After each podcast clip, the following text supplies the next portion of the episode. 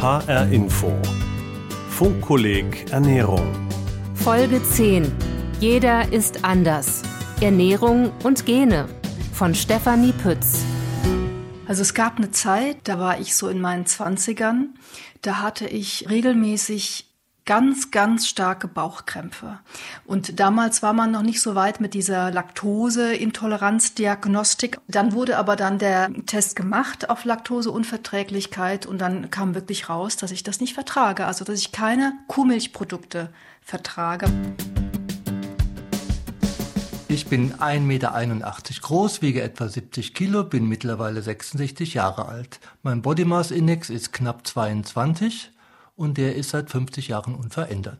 Ich bin ein extrem guter Futterverwerter. Ich kann essen, was ich will. Ich nehme nicht zu, egal was ich mache.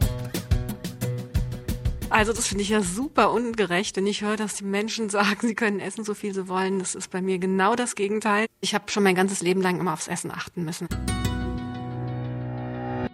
Drei unterschiedliche Menschen. Drei verschiedene Ernährungsschicksale. Sie zeigen, es ist nicht nur wichtig, was man isst, sondern auch, wer es isst. Wie wir Kohlenhydrate, Proteine, Fette, Vitamine und andere Nährstoffe aufnehmen und verwerten, ist bei jedem anders. Gilt also der Satz, die Gene sind schuld? Professorin Hannelore Daniel ist Ernährungswissenschaftlerin und hat bis zu ihrem Ruhestand 2018 am Wissenschaftszentrum für Ernährung der Technischen Universität München geforscht. Sie sagt, die Gene haben schon einen maßgeblichen Einfluss auf das, was wir sind. Auch in der Frage, ob wir es schaffen, lebenslang schlank oder weniger schlank zu sein, ist mit den Genen maßgeblich verbunden. Wenngleich wir uns das nicht aussuchen können, sondern eben Mama und Papa in unseren Genomen wiederfinden. Die genetische Diversität, die wir haben, ist ja relativ bescheiden. Tatsächlich ist die Erbinformation aller Menschen zu mehr als 99 Prozent identisch. Aber so gering diese Varianz auch erscheint, sie macht uns beispielsweise im äußeren Erscheinungsbild so unterschiedlich.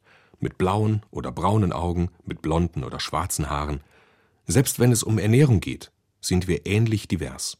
Denn auch den Stoffwechsel beeinflussen individuelle Vorgaben unserer Gene. Ein Beispiel dafür ist die Laktoseintoleranz. Betroffene Menschen können aufgrund einer bestimmten Genvariante das Enzym Laktase nicht oder nur in reduzierter Menge produzieren. Deshalb haben sie Probleme beim Verdauen von Milchzucker, sprich Laktose. Der Genuss von Sahne, Joghurt und Co. endet für sie schmerzhaft mit Bauchkrämpfen, Blähungen oder Durchfall. Ähnlich geht es manchen Menschen mit Obst, eine Mutation im Erbgut sorgt dafür, dass sie die im Obst enthaltene Fructose, den Fruchtzucker, im Dünndarm nicht ausreichend resorbieren können. Die Fructose wandert weiter in den Dickdarm und wird dort von Bakterien vergoren. Die Folge? Verdauungsbeschwerden. Auch beim Kaffee spielt die individuelle Genausstattung eine Rolle. Die einen können Koffein genetisch bedingt schneller abbauen und vertragen damit auch mehr. Bei den anderen dauert der Prozess deutlich länger. Wie weit sind Forscher dem Zusammenhang zwischen Genen und Ernährung auf die Spur gekommen? Die Wechselwirkung zwischen Genetik und Ernährung erforschen die Wissenschaftszweige der Nutrigenomik und Nutrigenetik. Zum einen wollen die Forscher herausfinden, wie einzelne Gene die Verwertung von Lebensmittelinhaltsstoffen beeinflussen. Zum anderen wollen sie individuelle, genbasierte Ernährungsempfehlungen geben können, um vorzubeugen und zu heilen. Vor allem fahnden die Wissenschaftler nach Behandlungsansätzen für die epidemieartig zunehmenden Stoffwechselerkrankungen.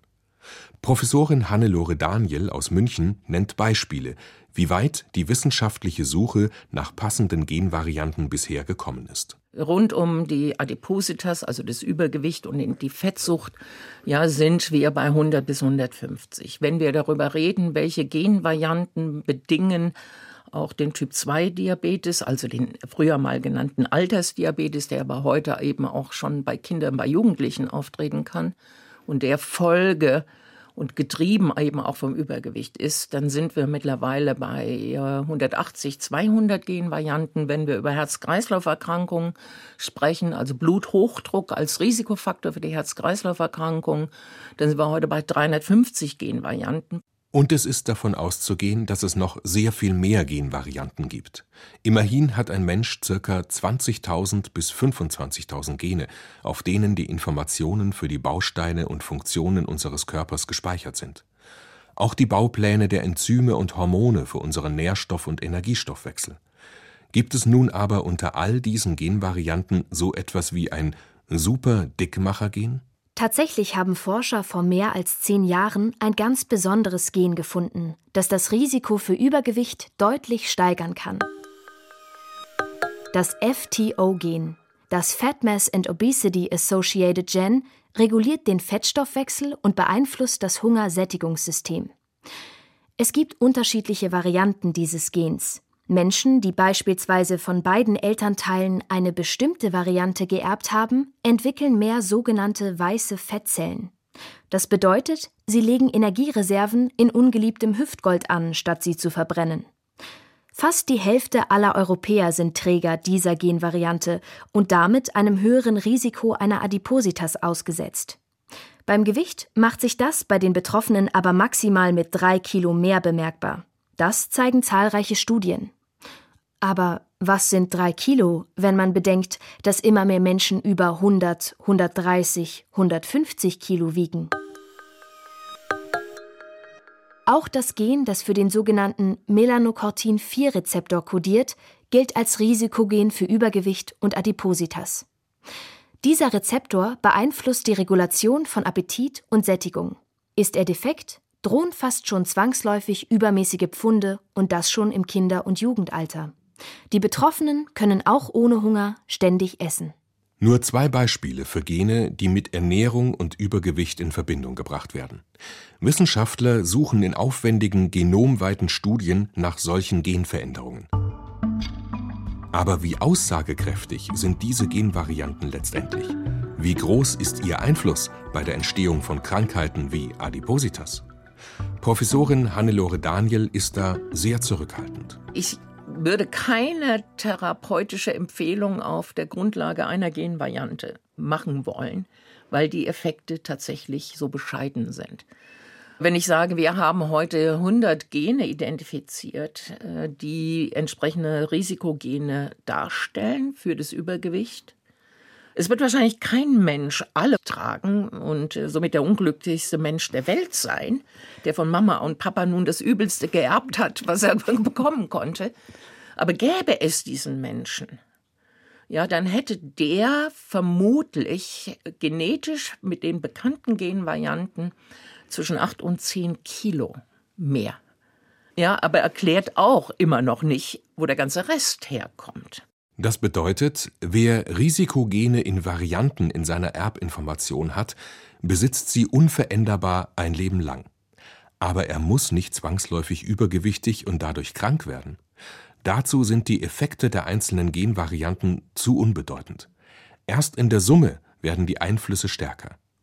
Nichtsdestotrotz kann man fragen, wäre es nicht sinnvoll, seine Gesundheit gezielt mit einer auf die eigenen Gene zugeschnittenen Ernährung zu fördern? Zahlreiche kommerzielle Anbieter werben mit sogenannten Ich- oder DNA-Diäten. Doch dieses Geld kann man sich sparen, meint Hannelore Daniel. Individuelle Ernährungstipps funktionierten auch ohne die meist mehrere hundert Euro teuren Genanalysen. Personalisierte Ernährung funktioniert in dem Moment, wo ich den Menschen individuell anspreche, wenn ich mich ihm zuwende, wenn ich sage, ich beschäftige mich mal mit dir und deiner Ernährung und die analysiere ich und du selbst solltest dich auch damit beschäftigen, dann ist das eigentlich fast der ganze Erfolg.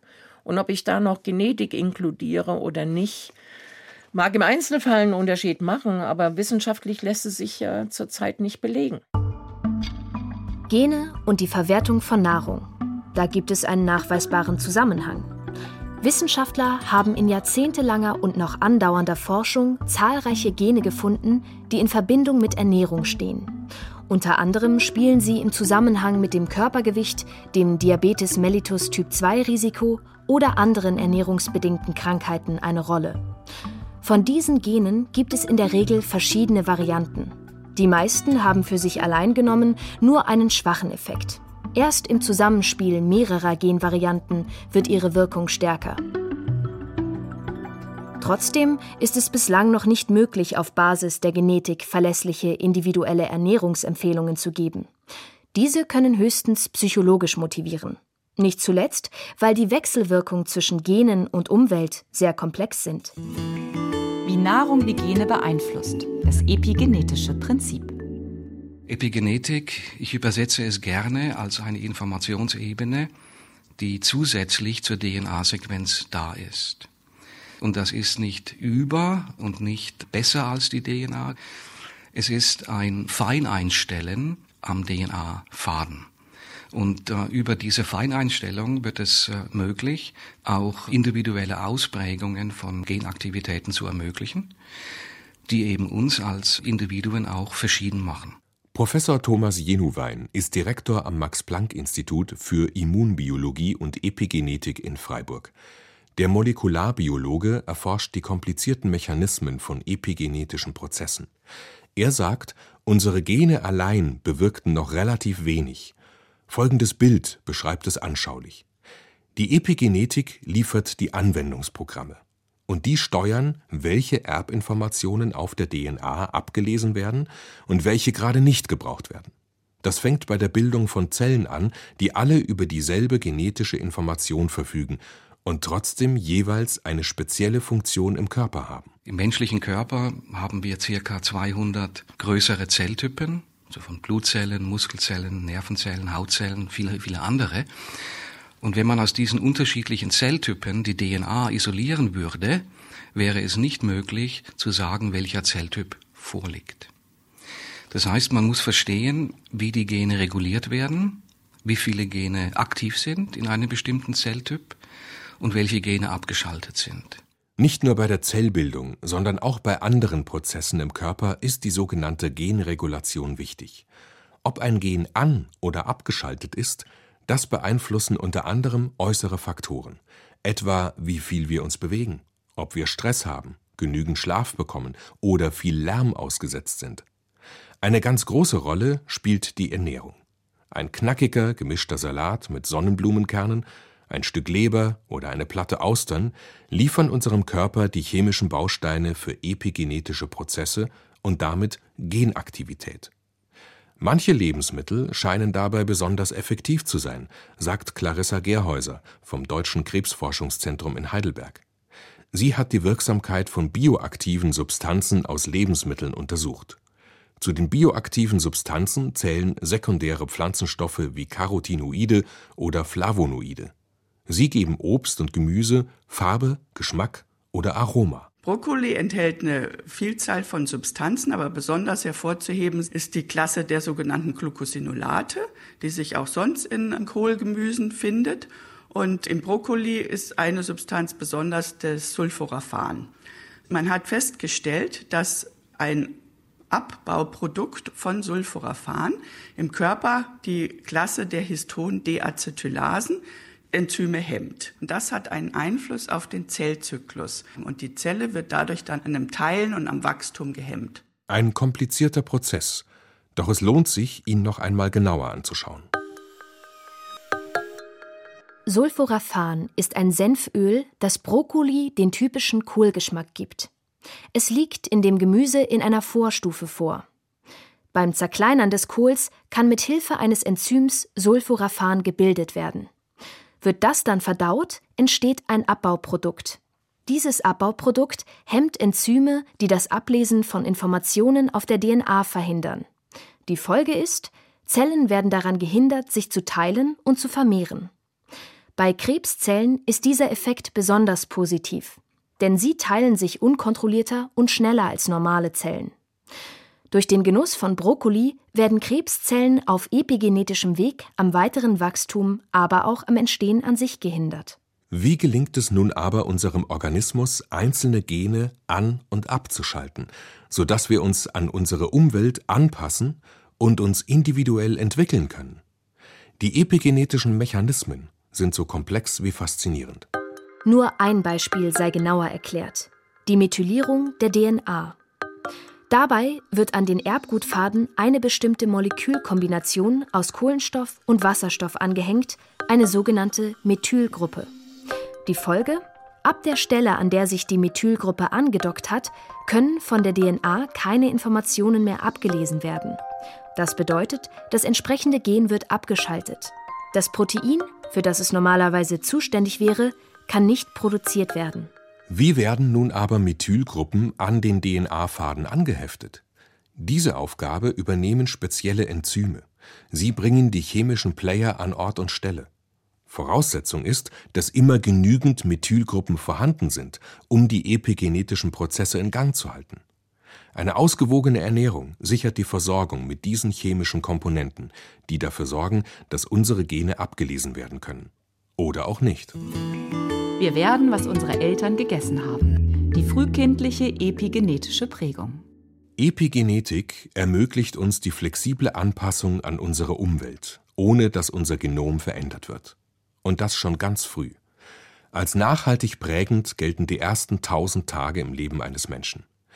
Die ersten tausend Tage, das sind die rund 270 Tage einer Schwangerschaft plus die ersten beiden Lebensjahre. Hier werden epigenetisch Weichen gestellt, etwa wie der junge Mensch im späteren Leben mit Stress umgeht, aber auch, ob er zu Übergewicht, Diabetes oder Herz-Kreislauf-Erkrankungen neigt. Mittlerweile haben Studien sogar gezeigt, schon die Zeit vor der Schwangerschaft zählt.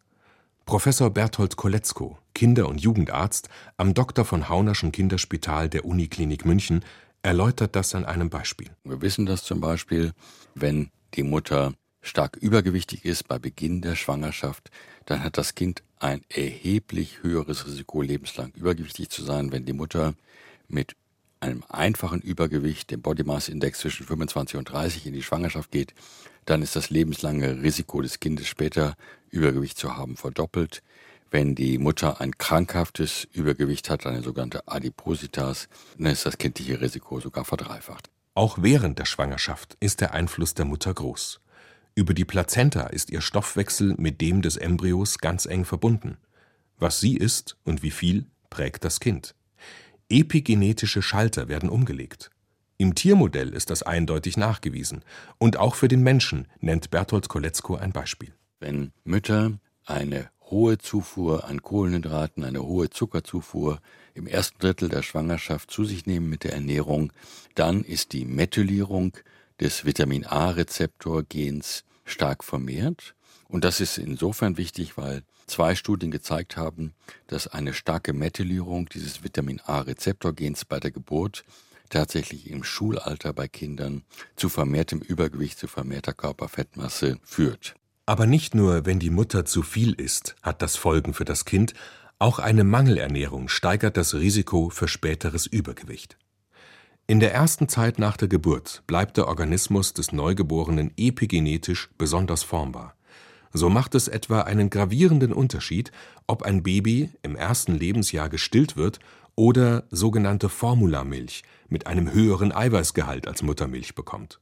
Berthold Koletzko. Eine Beobachtung ist sehr spannend, die zeigt, dass die Stilldauer die Methylierung des Gens für das Hormon Leptin beeinflusst. Das Hormon Leptin ist ein zentrales Hormon in der Regulation des Energiestoffwechsels und auch sehr eng verbunden mit dem Adipositas-Risiko. Und man hat tatsächlich gesehen, dass die mit der längeren Stilldauer verbundene Veränderung der Methylierung des Leptingens auch zu einer Veränderung proportional in der Leptinkonzentration im Blut der Kinder geführt hat. Also dies könnte tatsächlich einer der wesentlichen Mechanismen sein, wie stillen Kinder langfristig vor Übergewicht schützt. Denn wenn diese Genmethylierung einmal angelegt ist, dann kann sie über Jahre und Jahrzehnte wirksam sein. Die epigenetische Prägung in der frühen Lebensphase stellt also nachhaltig Weichen, die im späteren Leben offenbar nicht so leicht zu korrigieren sind. Bürde für die nächsten Generationen. Können epigenetische Prägungen vererbt werden? Lange Zeit gingen Wissenschaftler davon aus, dass nur das Genom mit der Erbinformation an die Nachkommen weitergegeben werden kann, nicht aber das Epigenom, also die Gesamtheit der erworbenen Eigenschaften, mit denen wir uns an unsere Umwelt anpassen. Die epigenetischen Markierungen, so dachte man, würden wieder gelöscht. Aber immer mehr Studien zeigen inzwischen das Gegenteil. In einer Studie mit Mäusen zeigten Wissenschaftler des Helmholtz-Zentrums München, dass sowohl über Eizellen wie auch über Spermien epigenetische Informationen weitergegeben werden. Sie hatten den Versuchstieren fettreiche Nahrung gegeben, so dass diese übergewichtig und Typ 2 diabetisch wurden. Die Nachkommen, durch künstliche Befruchtung gezeugt und von Leihmüttern ausgetragen, trugen die Hypothek der Eltern. Die weiblichen Mäusekinder neigten dabei zu starker Fettleibigkeit, während die männlichen Nachkommen mit hohen Blutzuckerwerten kämpften. Der Molekularbiologe Thomas Jenuwein vom Max-Planck-Institut für Immunbiologie und Epigenetik in Freiburg zieht daraus folgenden Schluss. Es ist schon wichtig, dass man weiß, in welcher Dosis, in welcher Höhe, welche Nahrung man zu sich nimmt. Denn es wird nicht nur deine eigene Genexpression beeinflussen, sondern es kann auch die Genexpression der Kinder und der Enkel beeinflussen. Denn obwohl die epigenetische Vererbung von den Münchner Forschern nur im Tiermodell nachgewiesen wurde, gibt es andere Studien, die auf Parallelen bei Menschen hindeuten. Dass die epigenetisch erworbenen Eigenschaften womöglich über mehrere Generationen vererbt werden können, führt die Forscher zu einer weiteren Schlussfolgerung.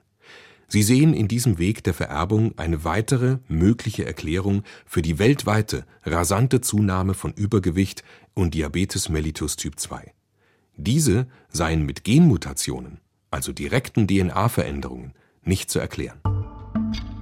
Was bedeutet das nun aber für die Kinder, die von ihren Eltern den Hang zu Übergewicht, Diabetes mellitus Typ 2 oder anderen ernährungsbedingten Krankheiten mitbekommen haben? Können Sie das Schicksal austricksen und die Genschalter wieder umlegen? Es gibt ein wichtiges Merkmal bei allen epigenetischen Prozessen, sagt der Grundlagenforscher Thomas Jenuwein. Da, wo bestimmte Enzyme Veränderungen an der Verpackung der DNA setzen und damit Gene ein- und ausschalten können, können gegenläufig arbeitende Enzyme diese Veränderungen auch wieder entfernen. Das sind weiche Veränderungen. Das heißt, alle epigenetischen Veränderungen sind umkehrbar und äh, damit erlauben sie auch eben einen direkten Eingriff auf die Genaktivität. Bertolt Koletzko, der Münchner Kinder- und Jugendarzt, kommt da ins Grübeln. Die Frage, wie sich frühe prägende Einflüsse auf die langfristige Gesundheit auswirken und wie weit das reversibel ist, ist schwer zu beantworten.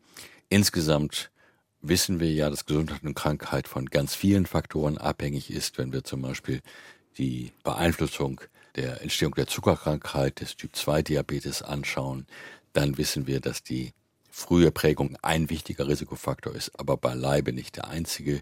Die Lebensbedingungen auch im höheren Alter spielen eine weitere große Rolle, so dass wir sicher annehmen müssen, dass die Prägung nicht alleine über das Schicksal entscheidet. Die epigenetische Prägung entscheidet nicht allein über das Schicksal, sagt Bertolt Koletzko. Die Gene haben zwar Einfluss auf die Ernährung, und frühe epigenetische Programmierungen setzen uns einen Rahmen für die Wirkung von Nahrung, aber jeder von uns hat trotzdem noch genügend Spielraum, sein Ernährungsschicksal selbst zu beeinflussen. Über eine vielfältige, abwechslungsreiche Ernährung mit viel frischem Gemüse und Obst können wir dem Körper genügend Nährstoffe liefern, um beispielsweise Genaktivität positiv zu steuern.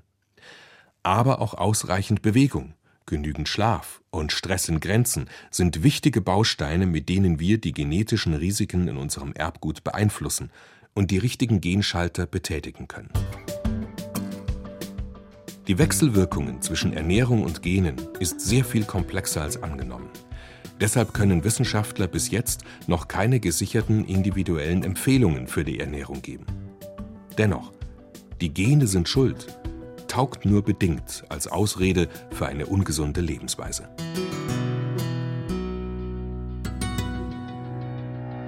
Jeder ist anders.